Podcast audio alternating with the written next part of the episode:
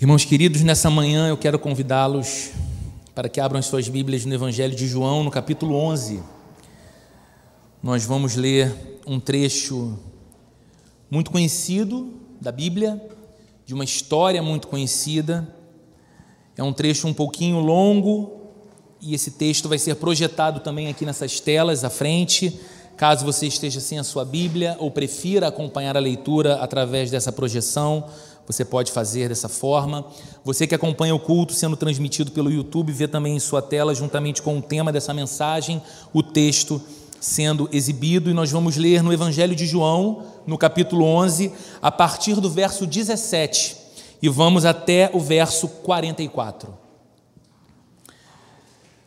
Diz assim a Bíblia, nas palavras de João, o apóstolo do Senhor, que descreve essa cena tão, tão conhecida do Evangelho, diz assim: Ao chegar, Jesus verificou que Lázaro já estava no sepulcro havia quatro dias.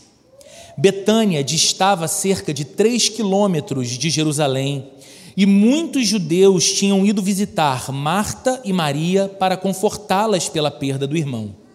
Quando Marta ouviu que Jesus estava chegando, foi encontrá-lo, mas Maria ficou em casa.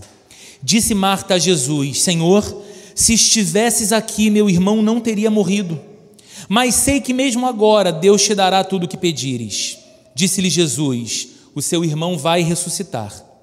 Marta respondeu: Eu sei que ele vai ressuscitar na ressurreição, no último dia. Disse-lhe Jesus: Eu sou a ressurreição e a vida. Aquele que crê em mim, ainda que morra, viverá. E quem vive e crê em mim não morrerá eternamente. Você crê nisso? Ela respondeu: Sim, Senhor. Eu tenho crido que tu és o Cristo, o Filho de Deus que devia vir ao mundo. E depois de dizer isso, foi para casa. E chamando a parte Maria, disse-lhe: O Mestre está aqui e está chamando você. Ao ouvir isso, Maria levantou-se depressa e foi ao encontro dele. Jesus ainda não tinha entrado no povoado, mas estava no lugar onde Marta o encontrara. Quando notaram que ela se levantou depressa e saiu, os judeus que a estavam confortando em casa seguiram-na, supondo que ela ia ao sepulcro para ali chorar. Chegando ao lugar onde Jesus estava e vendo-o, Maria prostrou-se aos seus pés e disse: Senhor, se estivesses aqui, meu irmão não teria morrido. Ao ver chorando Maria e os judeus que a acompanhavam, Jesus agitou-se no espírito e perturbou-se. Onde o colocaram? perguntou ele. Vem e vê, Senhor, responderam eles. Jesus chorou. Então os judeus disseram: Vejam como ele o amava. Mas alguns deles disseram: Ele que abriu os olhos do cego não poderia ter impedido que este homem morresse. Jesus, outra vez profundamente comovido, foi até o sepulcro. Era uma gruta com uma pedra colocada à entrada. Tirem a pedra, disse ele. Disse Marta, irmã do morto: Senhor, ele já cheira mal, pois já faz quatro dias. Disse-lhe Jesus: Não lhe falei que se você cresce, veria a glória de Deus? Então tiraram a pedra. Jesus olhou para cima e disse: Pai, eu te agradeço porque me ouviste. Eu sei que sempre me ouves, mas disse isso por causa do povo que está aqui, para que creia que tu me enviaste. Depois de dizer isso, Jesus bradou em alta voz: Lázaro, venha para fora. O morto saiu com as mãos e os pés envolvidos em faixas de linho e o rosto envolto num pano. Disse-lhes Jesus: Tirem as faixas dele e deixem-no ir. Vamos orar? Senhor amado, nos ajuda a nessa manhã, através dessa tua palavra, através desse relato tão surpreendente, milagroso, poderoso, a entender que o Senhor é o mesmo Deus, o Senhor é o mesmo Cristo, o Senhor se faz presente entre nós, o Senhor tem poder sobre a vida e sobre a morte, o Senhor também tem a capacidade de ser solidário a nós. O Senhor é tudo que nós necessitamos, o Senhor é tudo que nós dependemos, e nós queremos sair daqui nessa manhã carregados pela tua presença nutridos pela tua palavra, cheios do teu Espírito Santo e encorajados para viver no nosso cotidiano, tantas vezes comum, tido por nós como absolutamente normal, aquelas vivências extraordinárias que apenas quem anda com Cristo é capaz de provar e experimentar. Em nome de Jesus. Amém.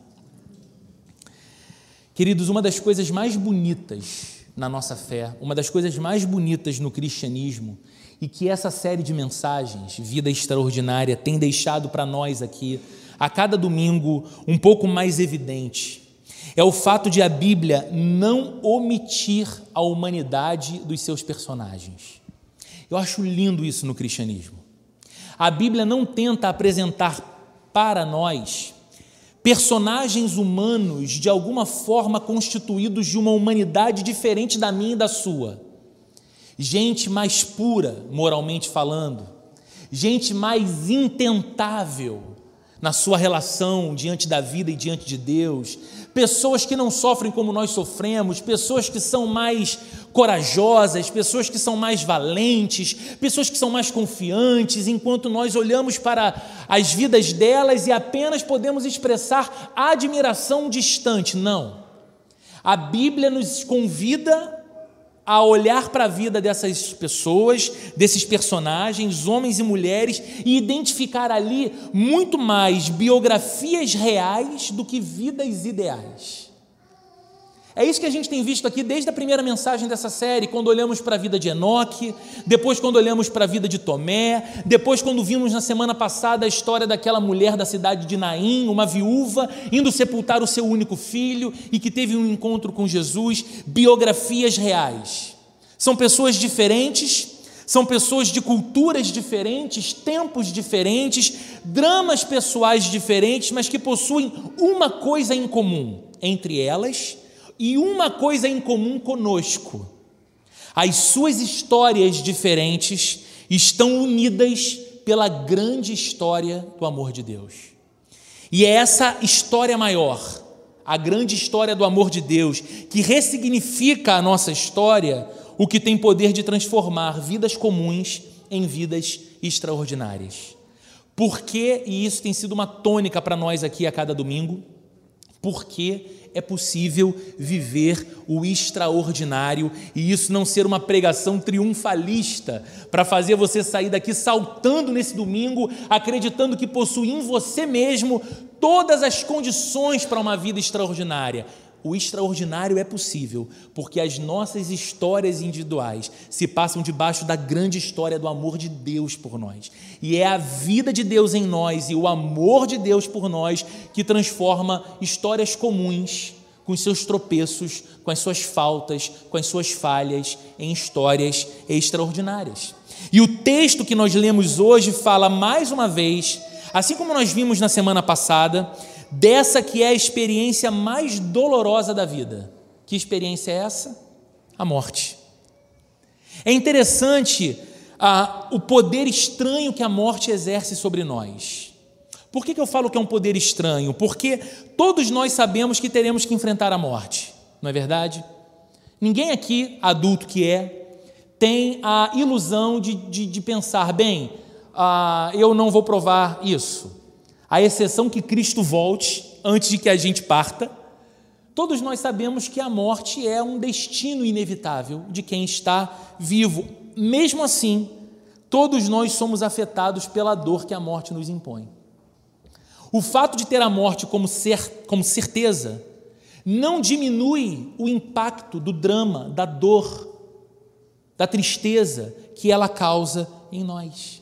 E foi envolto nesse sentimento de tristeza e de dor que se deu o encontro de duas mulheres, duas irmãs, na verdade, com Jesus Cristo, Maria e Marta. Um encontro que transformou aquela que é a experiência mais dolorosa e ao mesmo tempo mais previsível da vida, a morte, transformou essa experiência e nos ensina preciosas e transformadoras lições. E qual é o contexto do que João nos conta aqui no seu Evangelho? Porque nós lemos uma parte grande da história, mas que não é a história toda. Essa aqui, na verdade, é a história não de duas irmãs, mas de três irmãos: Marta, Maria e Lázaro. E essas pessoas ou essa família, esses três irmãos, eram muito próximos de Jesus. A Bíblia fala que havia ali uma relação, de, uma relação de proximidade, de amizade e de amor muito profundos entre Jesus, Marta, Maria e Lázaro. E Lázaro fica doente.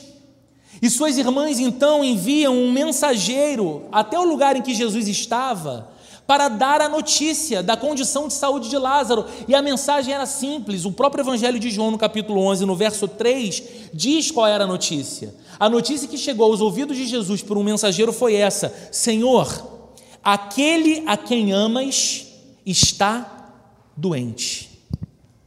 Essa declaração é suficiente para entendermos o tipo de relação que Jesus tinha com essa família. Como é que o recado chega para Jesus? Jesus, Aquele a quem amas está doente.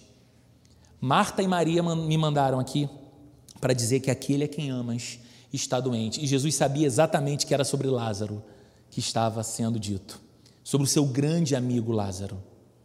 No entanto, apesar da notícia, no entanto, apesar do profundo amor que Jesus tinha por essa família e por Lázaro, seu grande amigo, Jesus decide permanecer mais tempo no local onde estava dando continuidade aos compromissos que ali havia iniciado, para só então depois partir para Betânia, cidade em que Lázaro e suas irmãs viviam. E aí o texto registra para a gente o que, que aconteceu depois disso. São os versos 17, 18 e 19, como vimos, e eu peço que você veja mais uma vez. Ao chegar, ou seja, algum tempo depois de receber a notícia de que Lázaro havia adoecido, mas tendo permanecido no local onde estava, depois de um tempo, Jesus vai até Betânia e diz o texto que ao chegar, Jesus verificou que Lázaro já estava no sepulcro havia quatro dias. E Betânia distava cerca de três quilômetros de Jerusalém, de modo que muitos judeus tinham ido de Jerusalém para Betânia visitar Marta e Maria para confortá-las pela perda do seu irmão. O que acontece quando Jesus chega em Betânia? Ele se depara com um cenário de luto e de dor. Seu grande amigo havia morrido e o sepultamento havia acontecido há quatro dias. E o fato que João conta aqui para a gente de que muitos judeus de Jerusalém estavam em Betânia, consolando as irmãs enlutadas, mostra o quanto Lázaro era querido mostra o quanto essa família era importante, não só para Jesus, mas para muita gente. Gente de valor, gente amada, gente querida. E aí o texto que lemos diz que quando Marta ouviu falar que Jesus estava finalmente chegando, ela levanta. E ela vai ao encontro de Jesus, enquanto Maria, sua irmã, fica em casa chorando. Maria fica em casa recebendo consolo, abraço, palavras de encorajamento de pessoas que amavam a ela e amavam aquela família, enquanto Marta se levanta da sala e vai para o lugar em que Jesus estava a caminho, porque ela recebe a notícia de que, enfim, Jesus estava chegando, e essas foram as palavras de Marta, no verso 21. Senhor, se estivesses aqui, o meu irmão não teria morrido. São as palavras de Marta, certo? Instantes depois, Maria sai. A Marta volta para casa. Maria sai e vai ao encontro de Jesus e diz a mesma coisa, palavra por palavra. Verso 32. Diz Maria para Jesus, ajoelhada aos pés dele: Senhor, se estivesses aqui, meu irmão não teria morrido. Duas irmãs a mesma situação, as mesmas palavras. Mas nos surpreende constatar como que as respostas de Jesus para Marta e para Maria são nitidamente diferentes. A reação de Jesus à fala de cada uma das irmãs é diferente. A maneira como ele se posiciona é diferente.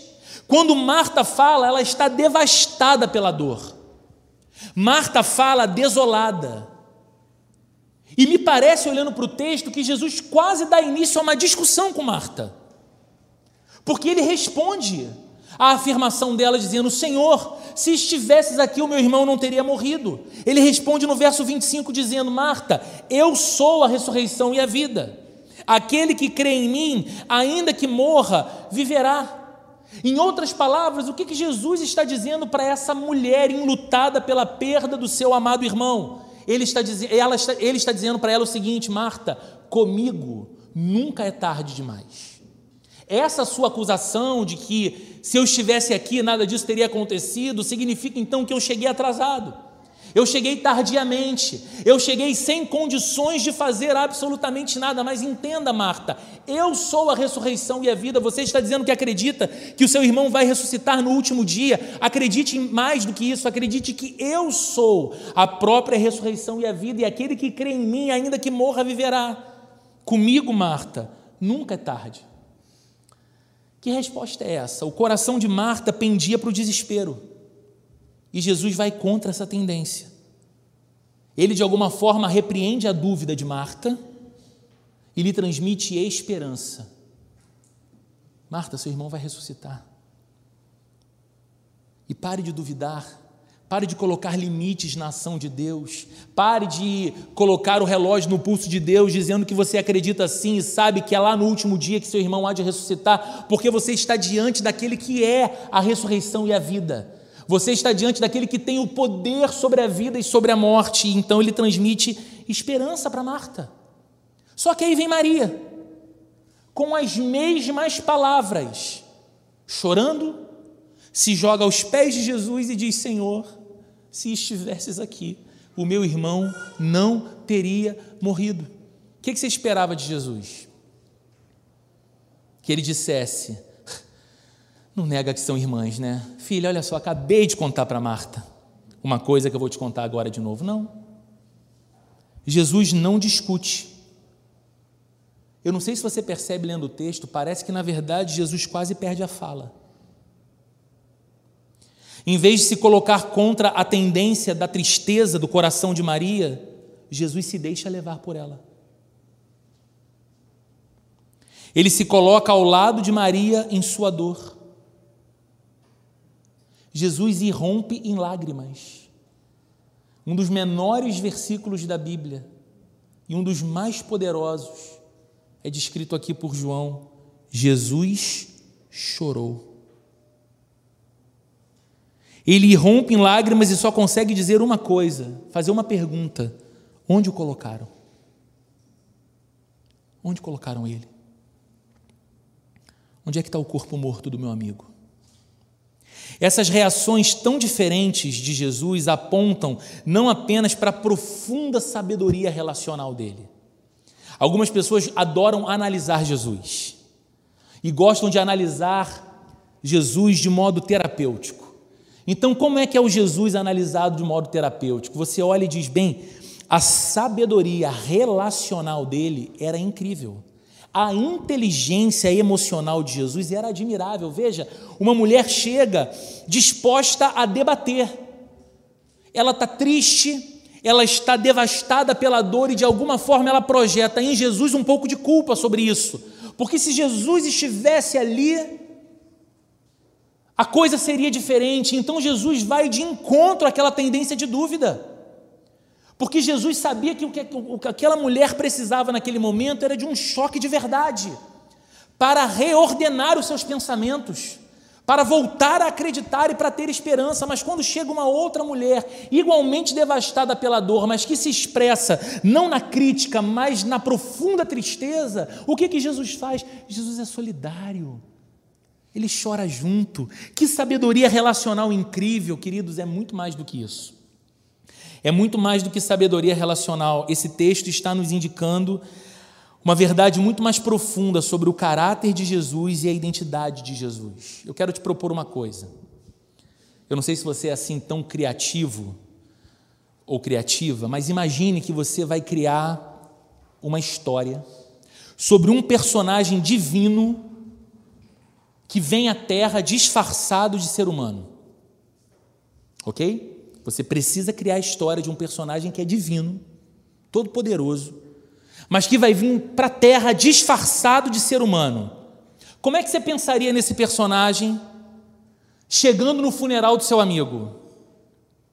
Você provavelmente pensaria nele esboçando um olhar confiante, Um sorriso nos lábios de quem tem a certeza de que em instantes enxugará as lágrimas de todos os que estão ali presentes através de uma grande demonstração de poder, fazendo um milagre. Não é? Porque é um personagem divino, disfarçado de ser humano entre os outros seres humanos. Então ele chega na cena e vê o desespero, mas ele é confiante. Ele sabe o poder que tem. Essa é a reação que nos parece condizente com alguém que se proclama divino. Mas nós nunca pensaríamos nesse personagem, nesse ser divino, como alguém que se deixa tragar pela agonia de Maria e se põe a chorar com ela. Por que, que ele se mostraria tão forte em um minuto com Marta e tão vulnerável no minuto seguinte com Maria? Isso acontece por uma razão. Isso acontece porque essa não é uma história criada de um personagem inventado nem a história de um ser divino que veio para a terra disfarçado de ser humano. Jesus é, ao mesmo tempo, verdadeiro Deus, o Todo-Poderoso e plenamente homem. Na teologia, nós chamamos isso de doutrina da união hipostática de Cristo. Deus tem em seu ser a totalidade do ser divino e a totalidade do ser humano. Ele é 100% homem e ele é 100% Deus. E isso é total mistério para nós e para nossa mente limitada de compreensão. Jesus não é apenas um Deus disfarçado de homem, Jesus não é apenas um homem com ares de divindade, Jesus é o Deus homem. E os seus encontros, primeiro com Marta, depois com Maria, demonstram que ele é tanto Deus quanto homem. Veja, ao encontrar-se com Marta, ele afirma que é uma ele afirma, perdão, que é a ressurreição e a vida. O que, que é isso senão uma reivindicação de divindade? Marta, escuta direitinho. Eu sou a ressurreição e a vida. Só Deus pode dar a vida. Só Deus pode tomar a vida. E agora Marta estava olhando para o seu grande amigo Jesus, dizendo para ela: Eu sou a ressurreição e a vida. Marta, eu sou o poder que dá vida a tudo. Marta, eu sou o poder que mantém tudo que vive vivo. Marta podia agora ter um vislumbre da divindade e do poder de Jesus muito mais do que um amigo, muito mais do que um mestre, muito mais do que um herói, muito mais do que um grande líder. Jesus é Deus. E ela agora estava no momento mais agudo de sua dor, se deparando com essa verdade. Queridos, quais aplicações nós temos nesse diálogo de Jesus com Marta? Primeiro, para a nossa vida. E quais aplicações nós temos para essa reivindicação de Jesus quanto à sua divindade em nossa vida? O que, semelhantemente a Lázaro, já foi sepultado no seu coração e na sua vida? Alguém disse certa vez no passado que mais triste do que quando um homem morre é quando algo morre dentro dele enquanto ele ainda vive. E a gente sabe que muitas vezes nós lidamos com a dor inevitável da partida de alguém que a morte nos leva, mas nós sabemos que lidar com essa dor é inevitável. Acontece que em alguns momentos não são pessoas, mas coisas, ou sentimentos, ou experiências que nós sepultamos na nossa vida e sepultamos como quem diz para Jesus: Olha, qualquer aproximação sua agora é tarde demais, porque já cheira mal, já está ali há muito tempo, já está morto e sepultado há muito tempo. Quantas pessoas já sepultaram a sua esperança? E eu não estou falando de otimismo. Eu não estou falando de você ter uma mente sempre confiante de que tudo em algum momento vai melhorar e vai ficar bem. Eu estou falando de esperança. Estou falando sobre a capacidade do coração esperançar quando olha para a vida. Quantas pessoas já sepultaram a sua esperança com relação a esse país? Mas quantas pessoas já sepultaram a sua esperança com relação à sua família? Quantas pessoas já sepultaram a sua esperança com relação à conversão de um cônjuge? Quantas pessoas já sepultaram a esperança da reconciliação com o filho? Quantas pessoas já sepultaram a esperança de que as promessas de Deus para a vida daqueles filhos ainda serão cumpridas, elas não vão cair no chão sem que se cumpram, por mais que pareça o tempo estar passando muito, e esse filho e essa filha estando muito distantes do ideal de uma vida de quem recebeu as promessas de Deus. Quantas vezes nós já sepultamos a esperança? Quantas vezes você já sepultou, ou será que já aconteceu de você ter sepultado a fé? Não, Roberto, não é que eu não creia. Não é que eu não creia em Deus, claro que eu creio, estou aqui. É, não é que eu não creia, claro que eu creio, eu, eu oro. Mas sabe, tem passado o tempo e eu tenho vivido algumas coisas e eu tenho entendido que assim, é, é como diz aquele antigo filme, fé demais não cheira bem. Então eu tenho, eu, eu, tenho tentado ser um pouco mais racional, sabe, Roberto? Eu tenho tentado ser um pouco mais pragmático, eu tenho tentado ser um pouco mais coerente. É, assim, eu acho que eu já me machuquei muito acreditando em Deus. E aí eu estou um pouco mais enrijecido para crer. Eu estou um pouco mais duro. Será que você já sepultou o afeto. Que não é só a capacidade de ser bonzinho e amoroso e gentil com as pessoas. Porque afeto fala, como eu disse alguns minutos atrás, da inclinação do nosso coração, da devoção do nosso coração. E aí, de repente, você é alguém que já não é mais consumido ou visitado pelo dom das lágrimas. Deus já não comove mais você. O Evangelho de Jesus já não comunica beleza para o seu coração, ao ponto de fazer você cantar, ao ponto de te despertar num domingo de manhã mais cedo do que seria o normal, só porque você está ansioso, ansiosa para chegar logo no culto e encontrar com outras pessoas que, juntamente com você, expressarão louvor sincero ao Deus da sua vida. Mas você olha e fala assim: eu estou gelado. Eu estou mais anestesiado para a natureza divina. Eu tô, eu estou enrijecido. Eu estou frio. Talvez o que você tenha sepultado já há algum tempo sejam alguns sonhos. Porque sonhar é bom, mas sonho que vai se adiando, vai deixando o coração triste, frustrado, decepcionado.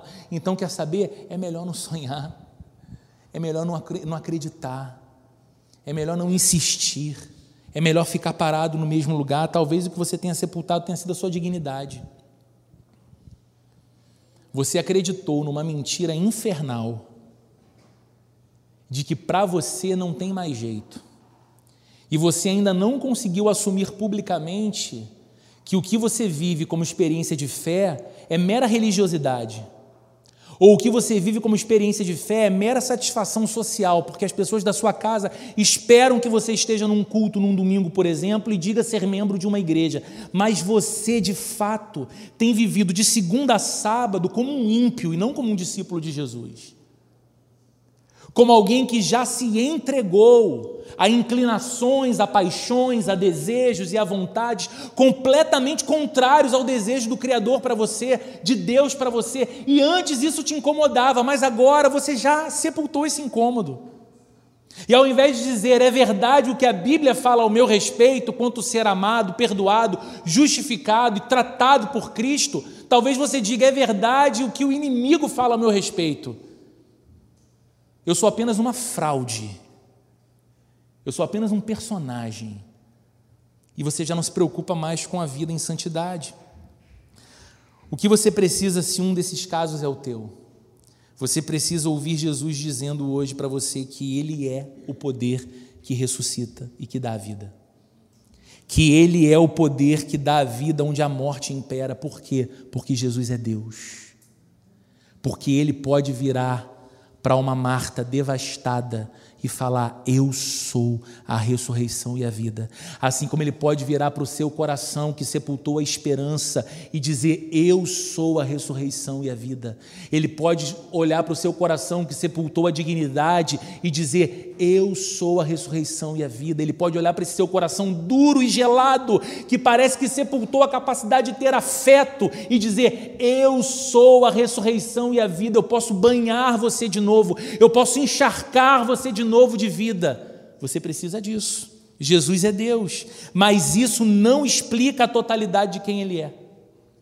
Porque no instante seguinte ele começa a, so a chorar e ele começa a soluçar sob o peso do sofrimento de Maria.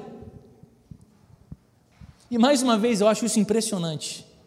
O mesmo Todo-Poderoso, aliás, esse é o tema dessa mensagem de hoje: o Todo-Poderoso também chora o mesmo Todo-Poderoso dando um choque de realidade em Marta, dizendo: a morte não tem a palavra final quando eu estou aqui. É o mesmo Todo-Poderoso que se entrega ao sofrimento junto com Maria. E nós vemos aqui a divindade de Jesus unida à vulnerabilidade humana dele. Ele é Deus, mas é também completo e absolutamente humano. O Verbo da vida como diz João no capítulo 1 do Evangelho, verdadeiramente encarnou e tornou-se como um de nós. Ele chorou por sentir a dor e por sentir a tristeza da perda do amor. Jesus é tão solidário que ele é capaz de sentir o que a gente sente. Ele sabe o que é perder o amor. Ele sabe o que é ver um pedaço de nós descendo a cova e saber que aquele pedaço nunca mais vai ser recolocado no lugar. Porque não há substituto para aquilo. Não há substituto para aquela ausência. Ele chorou por identificação com os que choram, queridos, sabe por quê? Porque Jesus não era um robô insensível e Jesus não é uma divindade indiferente. Jesus é totalmente diferente em sua capacidade de ser solidário. Honestamente dizendo, todos nós precisamos de um ministério da verdade e de um ministério de lágrimas em momentos diferentes da nossa vida. Eu explico isso. Por vezes, assim como Marta, o que nós mais necessitamos é da verdade que estimula, mas que também sacode a nossa alma. Da verdade que diz: não se desespere, eu estou aqui. Ressurreição vida. É isso que eu sou. E o coração da gente pendendo para a aflição e para a agonia é reorientado pela certeza de que Cristo está ali.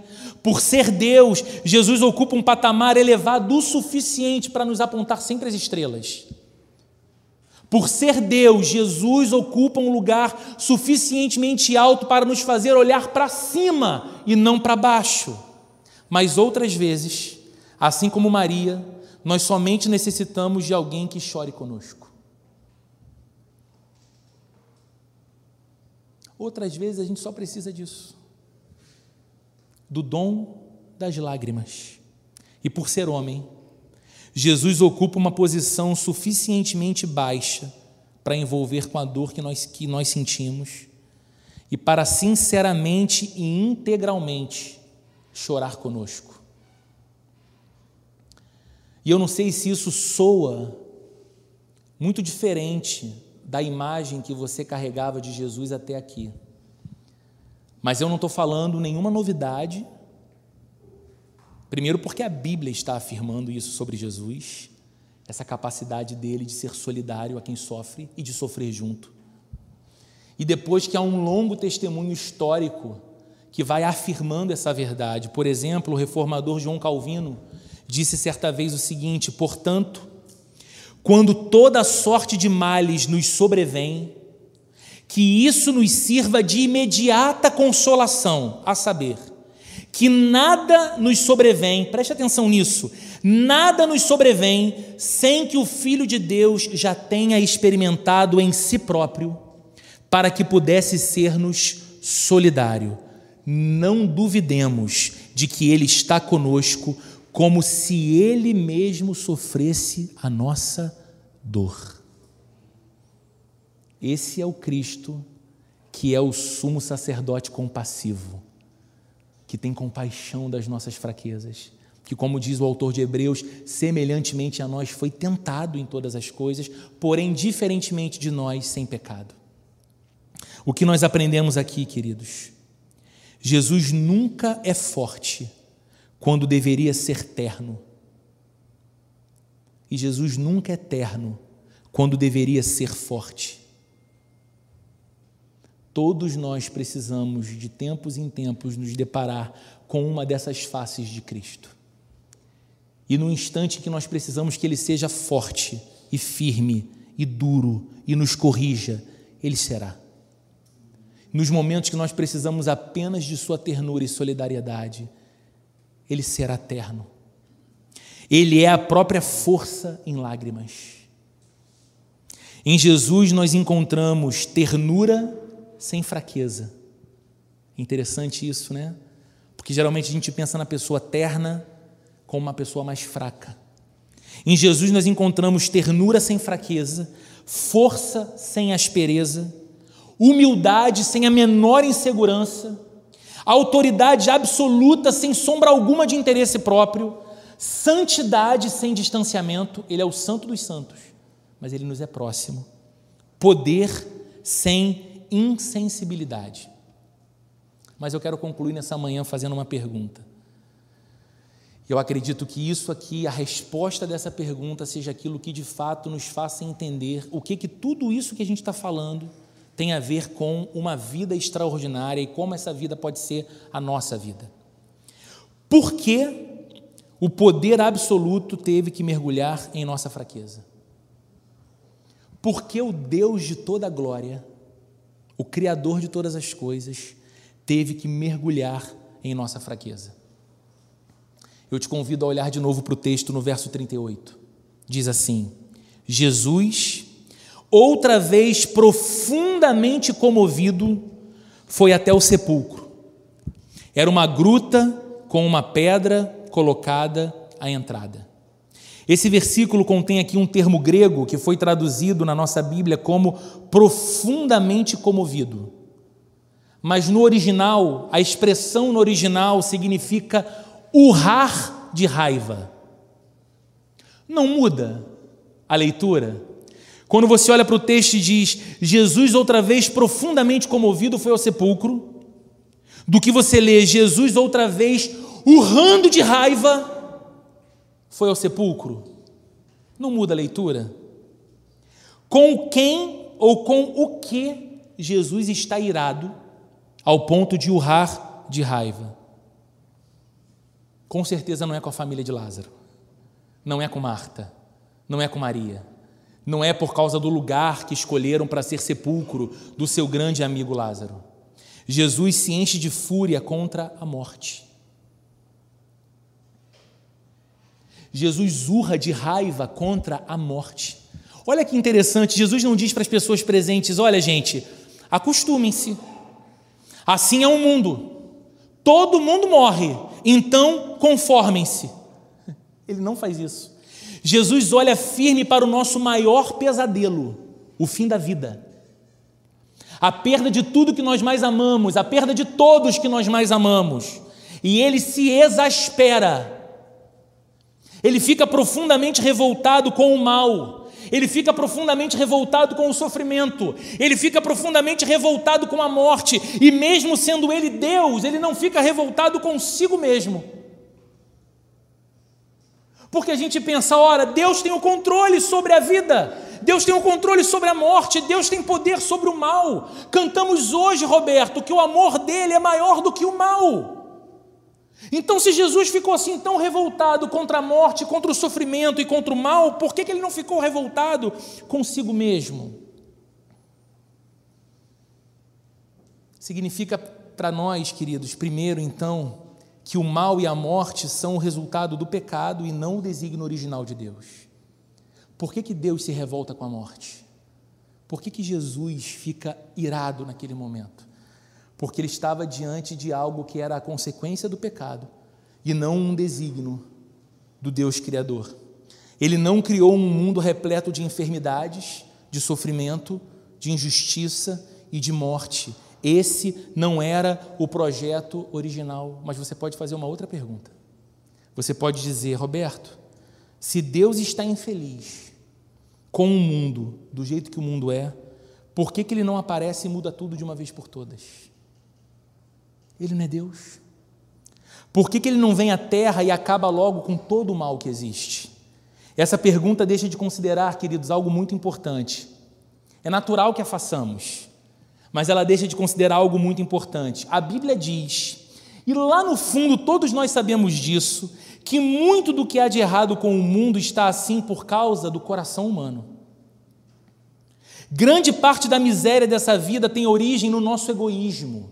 Grande parte da miséria dessa vida tem origem no nosso orgulho, tem origem na nossa crueldade, tem origem na nossa ira, na nossa raiva, na maneira como nós somos opressores, na maneira como nós somos violentos, na maneira como nós somos gananciosos e como essas coisas, gostemos de admitir ou não, habitam a gente. O que significa dizer, queridos, que se Jesus tivesse vindo à terra, empunhando a espada da ira divina contra o mal, nenhum de nós sobraria para contar a história. Porque todos nós temos o mal e o egocentrismo enraizados em nosso interior. Mas Jesus fez algo diferente, né? Ele não veio empunhando uma espada, ele veio com pregos nas mãos. Ele não veio trazer julgamento, ele veio sofrer o julgamento no nosso lugar. Ele sabia que se pretendia nos salvar da morte eterna, teria de ir para a cruz e carregar o juízo que todos nós merecíamos. Por esse motivo, ao se, ao se aproximar do sepulcro de Lázaro, em vez de sorrir diante da perspectiva de encenar um grande espetáculo, Jesus tremia de raiva e lágrimas corriam na sua face. Ele sabia quanto custaria a ele nos salvar da morte.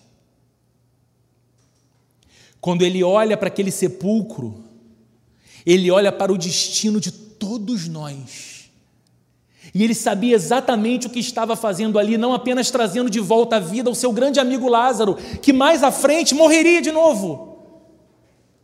Ele estava ali pisando nesse mundo para nos livrar da morte eterna, mas ele, só ele sabia o preço disso, por isso ele urra de raiva. Por isso ele se exaspera, por isso ele chora, mas mesmo assim, diz a Bíblia, ele bradou: Lázaro, Vem para fora. E as testemunhas disseram a respeito dele no verso 36: Vejam como ele o amava. Olha, como ele o amava. Mas na verdade, queridos, nós precisamos notar o quanto ele nos ama. Na verdade, nessa manhã você precisa notar o quanto ele te ama, porque Jesus tornou-se humano, mortal, vulnerável, tudo isso por amor a você e por amor a mim, para bradar a cada um de nós, nos chamando pelo nome, dizendo: Roberto, vem para fora. João, vem para fora. Marta, vem para fora. Carol, vem para fora. Jurandir, vem para fora. Saia das trevas e venha para a luz, saia da morte e venha para a vida, saia da condenação e venha para a graça. Eu estou fazendo isso por você. Eu estou fazendo isso por amor. Isso não é maravilhoso, queridos? O que se transforma a nossa vida quando nós cremos que agora, em Cristo, nós caminhamos com aquele que é o Todo-Poderoso, que continua tendo poder sobre a vida e sobre a morte. Lembre-se, ele foi pendurado numa cruz em aparente agonia e sofrimento e dor e abandono, mas ele ressurgiu ao terceiro dia e vive eternamente e é Senhor e é soberano sobre tudo e sobre todos. Ao mesmo tempo, ele continua homem, eternamente humano, capaz de sentir o que a gente sente, capaz de sofrer o que a gente sofre, capaz de ter por nós amor nos nossos momentos de maior agonia e aflição, e que nós nos lembremos que Ele fez por nós, Ele bradou o nosso nome, fazendo o que era mais impossível ser feito. Ele nos chamou pelo nome e nos tirou da morte espiritual para a vida, para o reino de Deus, o seu Pai. E que a gente sempre lembre que esse Cristo com quem caminhamos é o Todo-Poderoso, mas que tem a capacidade de chorar com a gente também, que nos consola que é o nosso amigo, que é o nosso protetor, que é o nosso Senhor e que andando com Ele, a nossa vida comum se torna, sim, vida extraordinária pela presença dEle e pelo agir dEle em nós. Amém? Vamos orar. Senhor, obrigado por essa manhã, obrigado por Tua palavra e obrigado por esse encontro, Senhor. Uns com os outros, especialmente um encontro contigo, Senhor. Obrigado porque nessa manhã nós podemos sair desse lugar carregados por essa certeza tão poderosa vinda da Sua palavra, de que o Senhor, o Cristo vivo, é o Todo-Poderoso que fala ao nosso coração a verdade que precisamos ouvir. O Senhor é a ressurreição e a vida. O Senhor tem a capacidade de trazer para a vida outra vez coisas que nós sepultamos, mas que o Senhor ainda quer trabalhar em nós e através de nós e por nós. O Senhor também é o mesmo Cristo solidário. O Senhor é o mesmo Cristo que chora que é empático à nossa dor, que nos consola com um consolo que é verdadeiro, que sabe o que é sofrer, que sabe o que é agonia, porque provou antes em nosso lugar, por amor a cada um de nós, todas essas coisas, e no Senhor nós encontramos e encontraremos sempre a vitória sobre todas essas coisas. Senhor, que o teu grande amor, que a graça do nosso Senhor e Salvador Jesus Cristo, e a comunhão e a consolação do Espírito Santo esteja presente com cada um de nós nessa manhã e para todo sempre. Amém e amém.